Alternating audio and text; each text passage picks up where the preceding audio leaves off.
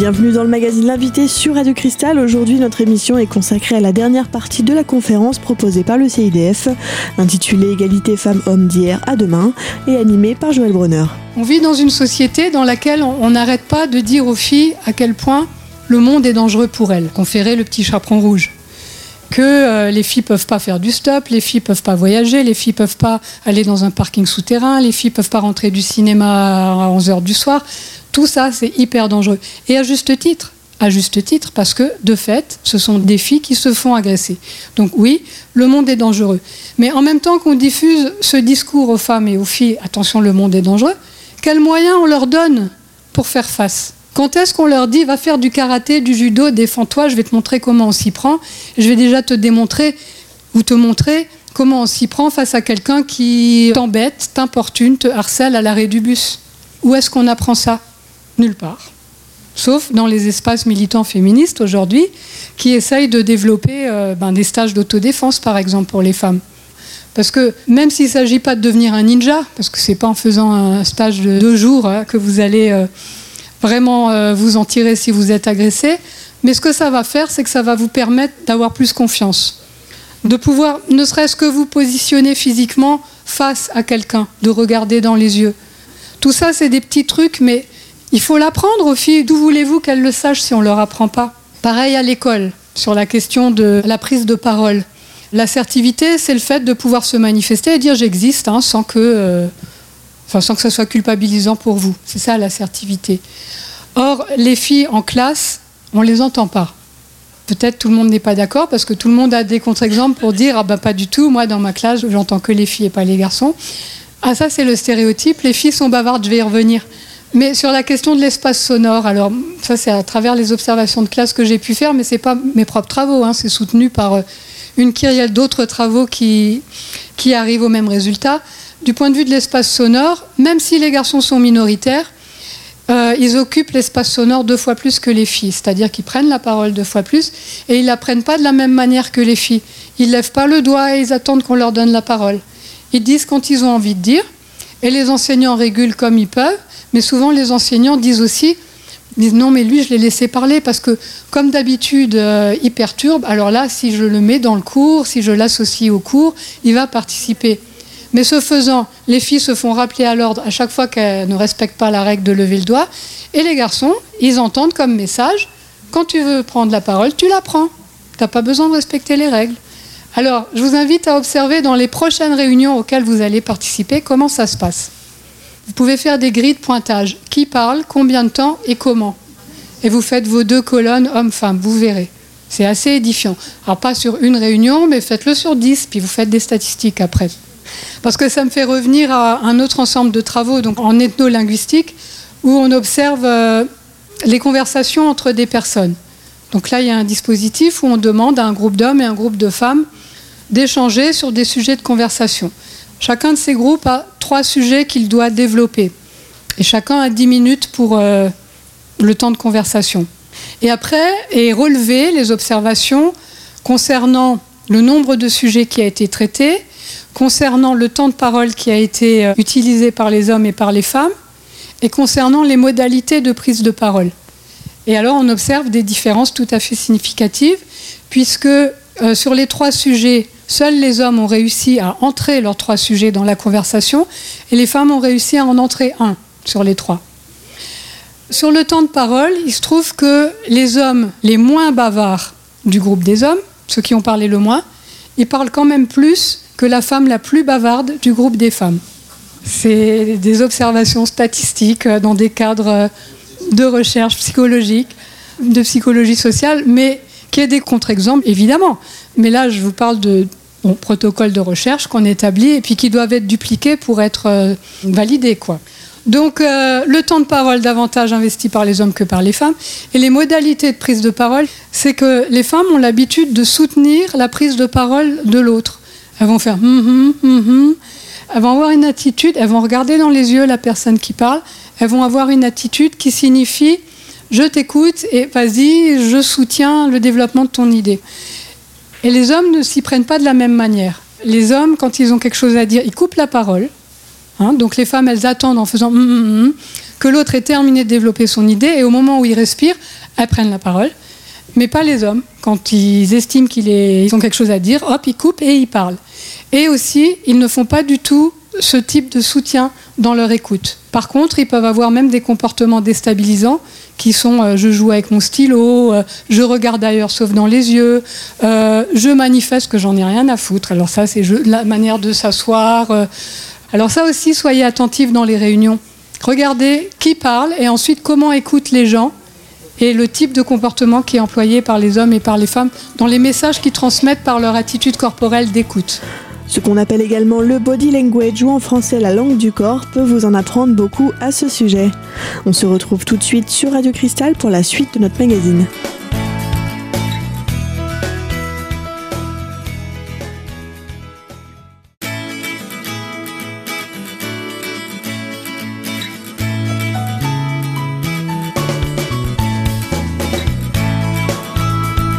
Toujours sur Radio Cristal dans le magazine L'invité aujourd'hui sur la thématique de l'égalité femmes-hommes.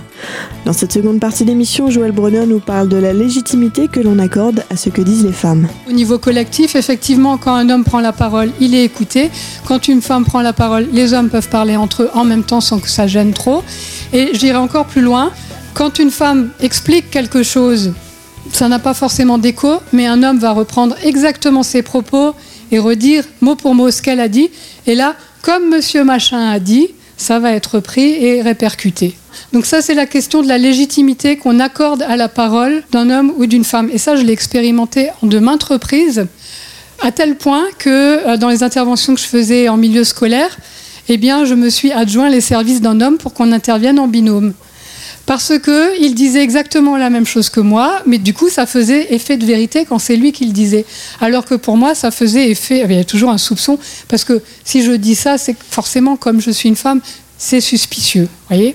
Mais si c'est lui qui le dit, c'est la vérité. Bon, là aussi, je pourrais développer avec encore un paquet de résultats de recherche où on montre comment, à la fin d'une réunion, on interroge les gens, on leur demande qui a parlé, qu'est-ce qui a été dit. Et ils vont dire euh, oui, alors on a parlé, euh, je ne sais pas, de l'environnement, et Monsieur Trucmuche a développé telle idée, Monsieur Tartampion celle-là, et après il y a une femme qui a dit que.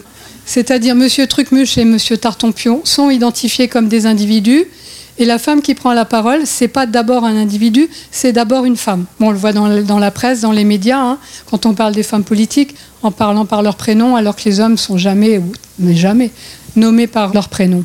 Justement pour les femmes qui aujourd'hui euh, accèdent à des fonctions de direction, hein, tout les quiproquos quand elles se pointent quelque part avec leurs subordonnés, et les, gens, le préfet, je ne sais pas, va s'adresser aux subordonnés comme si c'était eux les directeurs. Le travail sur les médias, oui, et sur la présence, ne serait-ce que ça, la question de la présence des femmes dans l'espace public. Autrement que comme euh, support publicitaire, objet du désir. Parce que ça, elles y sont et massivement. Mais toujours euh, avec la même fonction, qui est de déclencher l'acte d'achat en passant par un petit détour qui est de stimuler sexuellement, hein, d'exciter sexuellement par des représentations de corps dénudés, etc.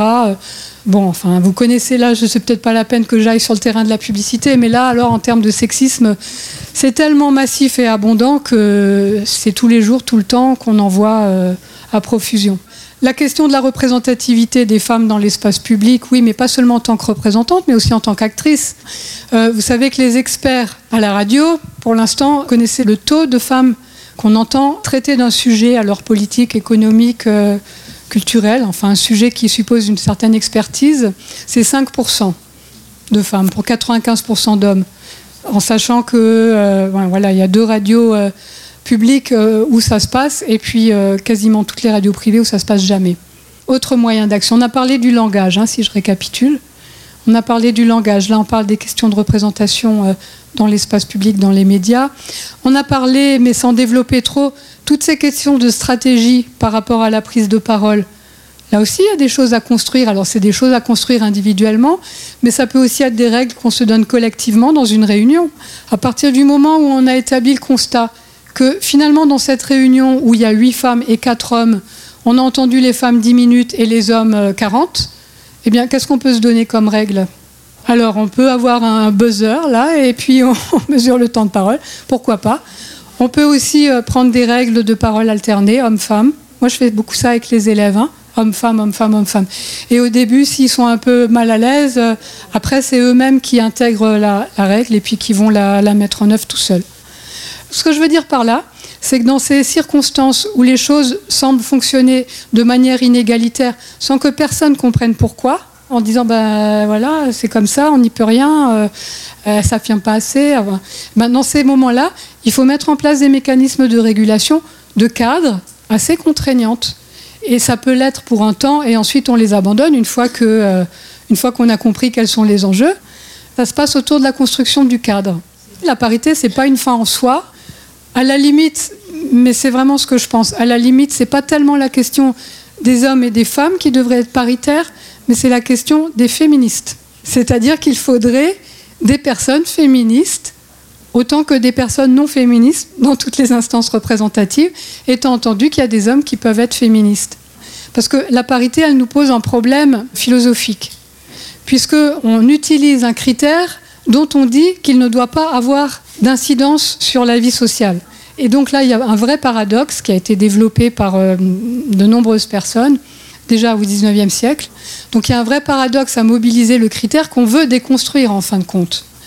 Alors il y a Geneviève Fraisse qui est euh, philosophe et qui était députée européenne qui a dit quelque chose qui me semble intéressant pour penser ça.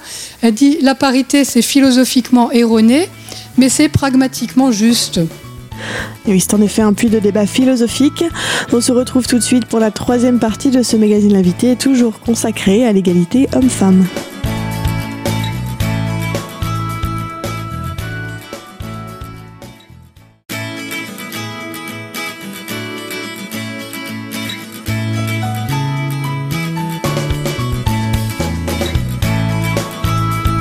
Vous êtes toujours sur Radio Cristal dans le magazine L'invité consacré aujourd'hui à l'égalité femmes-hommes.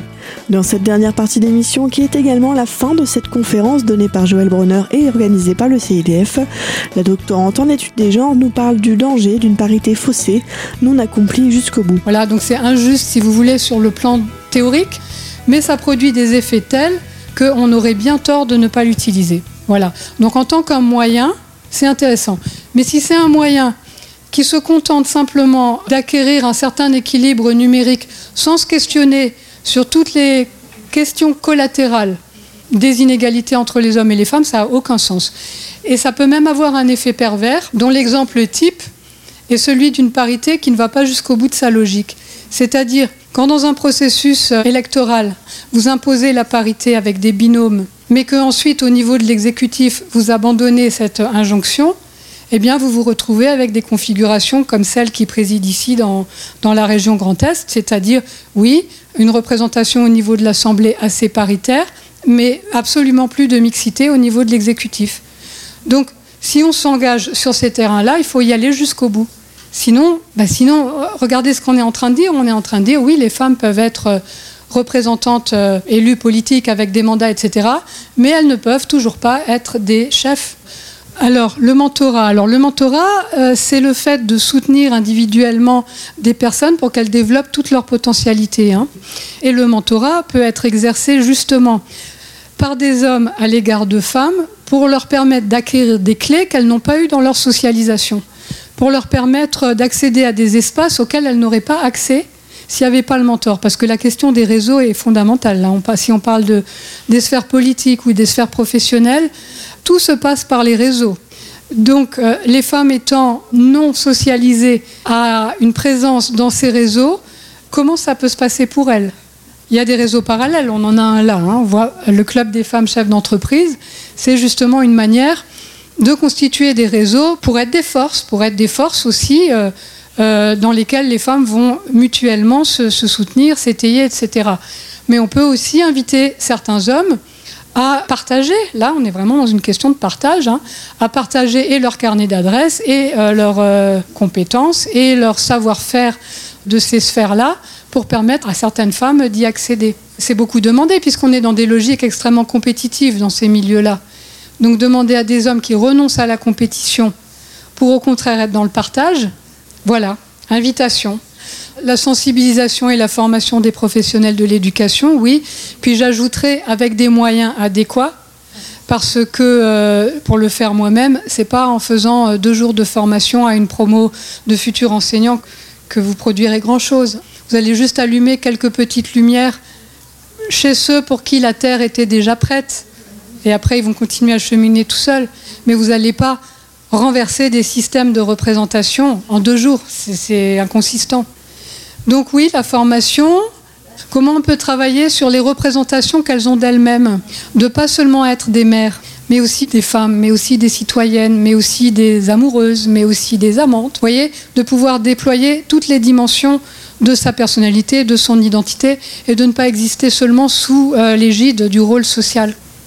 Donc ça, c'est un travail qui se fait. Enfin, moi, j'ai beaucoup aimé travailler au CIDF pour ça, pour euh, tout ce qui était possible au niveau collectif, c'est-à-dire euh, c'est une force le collectif quoi. Constituer des groupes avec 8 femmes, 10 femmes, 20 femmes qui vont se retrouver régulièrement et puis qui vont réfléchir ensemble à ce que ça représente pour elles, bah, ça a été l'outil principal du féminisme des années 70. Hein. Il n'y aurait pas eu la conquête des droits sur son propre corps sans ces groupes-là. Et alors je vais dire, et les hommes aussi. Mais les hommes peuvent aussi réfléchir entre eux, les hommes peuvent, entre hommes, se questionner sur leur comportement mutuellement. Enfin, moi je pense à un truc en particulier, pour ceux qui n'ont pas d'idée, c'est les blagues de machine à café. Eh bien, c'est pas aux femmes de dénoncer le sexisme des blagues de machine à café, je pense. Parce que ça les expose. Forcément, on va leur envoyer qu'elles n'ont pas d'humour, qu'elles sont mal baisées, qu'elles sont aigries, etc. Ta, ta, ta, ta, ta, Par contre, si un homme dénonce la blague sexiste, qu'est-ce que son collègue homme va pouvoir lui dire? Ça marche pas, il va pas pouvoir lui dire qu'il est mal baisé, euh, aigri. Euh, hein. les hommes qui veulent s'engager euh, sur cette cause-là, eh bien, il y a un travail gigantesque à faire dans les relations qu'ils ont eux-mêmes avec les autres hommes. Et oui, il y a donc un travail titanesque à faire entre hommes et femmes, mais aussi entre hommes, et surtout dès le plus jeune âge. Je vous rappelle que c'était la dernière partie de cette conférence Égalité femmes-hommes d'hier à demain, animée par la doctorante en études des genres Joël Brunner et organisée par le CIDF. Vous pouvez désormais retrouver l'intégralité de cette conférence sur notre site internet radiocristal.org. Quant à nous, on se retrouve bientôt dans un nouveau magazine L'invité sur Radio Cristal.